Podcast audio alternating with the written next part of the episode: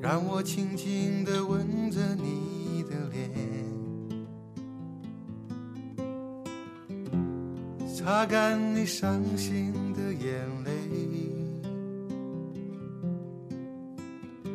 让你知道在孤单的时候还有一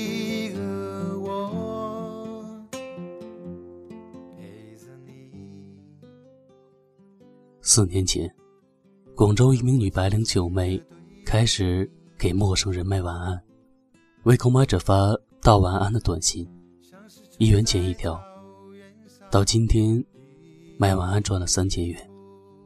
四年的时间，三千元，生意似乎不算太好，受众群体小，也曾经呢想过要下架。不过九妹最终认为，这是一件值得坚持下去的事情。特别是在这个日益物质粗糙的世界，生活尤其需要温润的细节去滋养和支持。买晚安给自己的人，说明内心是孤独的；买晚安送给恋人的人，说明渴望浪漫；买晚安送给朋友的人，说明珍惜友情。你花钱买过晚安吗？我从遥远的地方来看你，要说许多的故事给你听。我最喜欢看你胡乱说话的模样，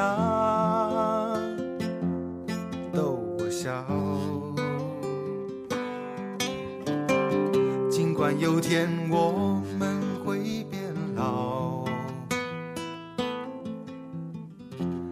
老的可能都模糊了眼睛，但是我要写出人间最美丽的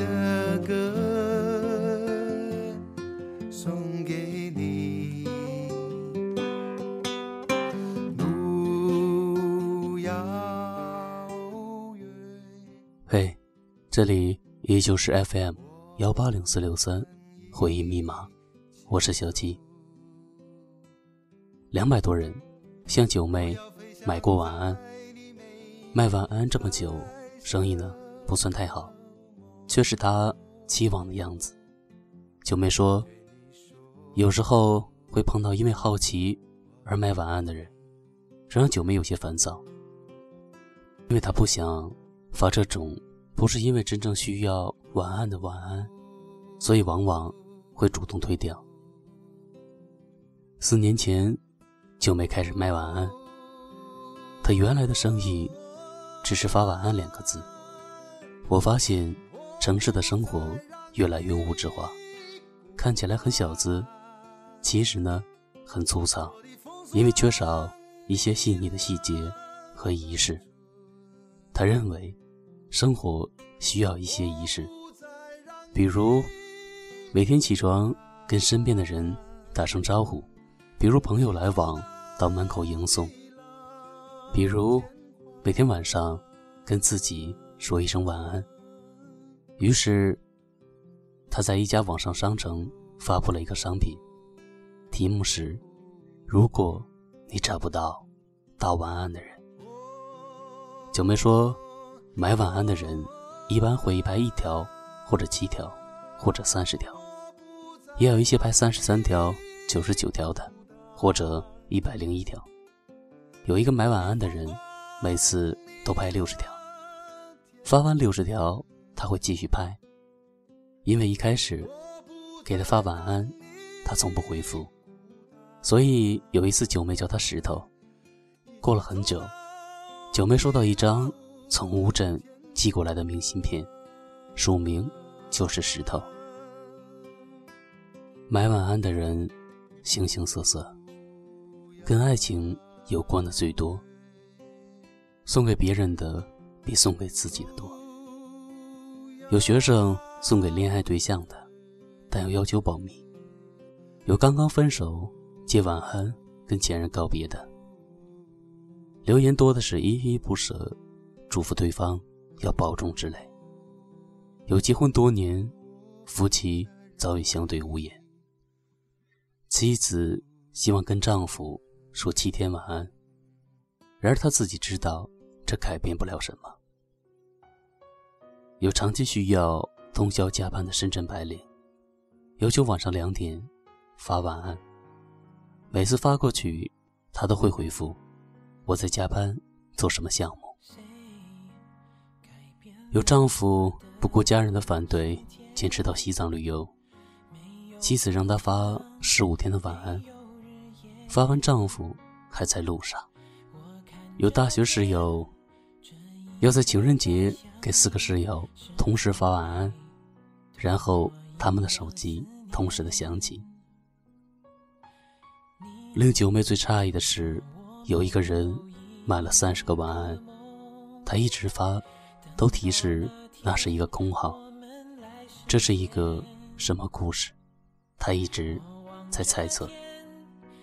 看来卖晚安事小，却也折射出了现在都市生活的千姿百态，或者说千疮百孔，更为适合。我的钢琴弹奏的都是你，日记写满的都是你的名，才发现有另一个黎明。卖晚安生意越火，越证明人的内心是孤独的，证明我们正在失去一些最基本的表达能力。为什么不能自己向爱人或者亲友倾诉衷肠？为什么父母成了问候和祝福名单中被遗忘的人？只能说，在信息时代，我们拥有了更多的情感表达渠道，但忘记了最真诚的表达方式。如果你还没有睡，拿起你的手机，给想念你的人。给你的父母发一条晚安吧，晚安，好梦。我的钢琴弹奏的都是你，我的日记写满的都是你的名，才发现有另一个黎明。我的日记。写满的都是你的名，才发现又是一个黎明。这是我对你爱的累积。